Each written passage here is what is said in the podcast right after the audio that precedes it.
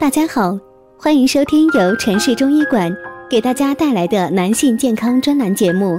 现在由本栏目的主播为大家带来今天的节目。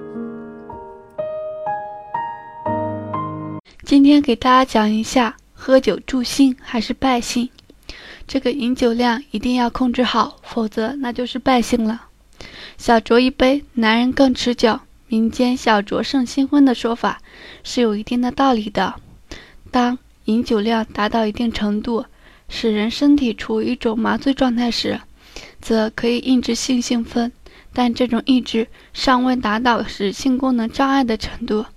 这时反倒使男性射精潜伏期延长，起到了改善早泄症状的作用。俗话说得好：“酒壮人胆。”喝酒过后。人就会摆脱世俗的禁锢，展现本性，因此更加助兴时。过量饮酒败兴，饮酒过量会抑制中枢神经系统，干扰性冲动刺激的神经反射途径，抑制男性阴茎勃起，也会抑制女性的性唤起。一旦喝醉，更加谈不上性行为了，甚至还可能出现酒精中毒，引发生命危险。如果大家在两性生理方面有什么问题，可以添加我们中医馆健康专家陈老师的微信号：二五二六五六三二五，免费咨询。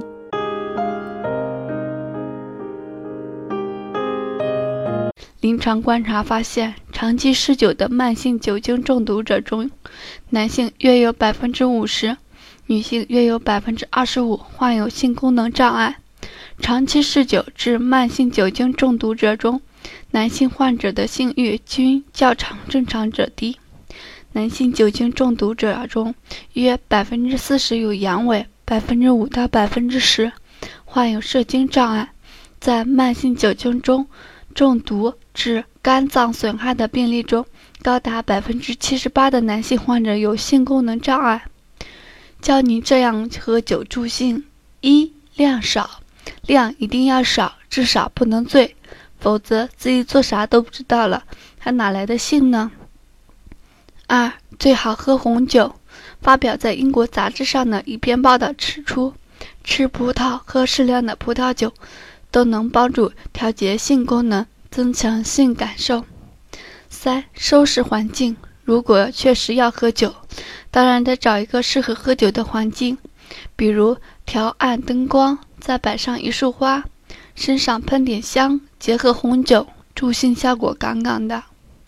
四、保持好心情。有些人心情不好就想喝酒，但心情不佳喝酒时很容易醉，醉了就没有法进行性爱了。所以性行事前，请调好心情，既能保证性事美满，又能防止喝酒过量。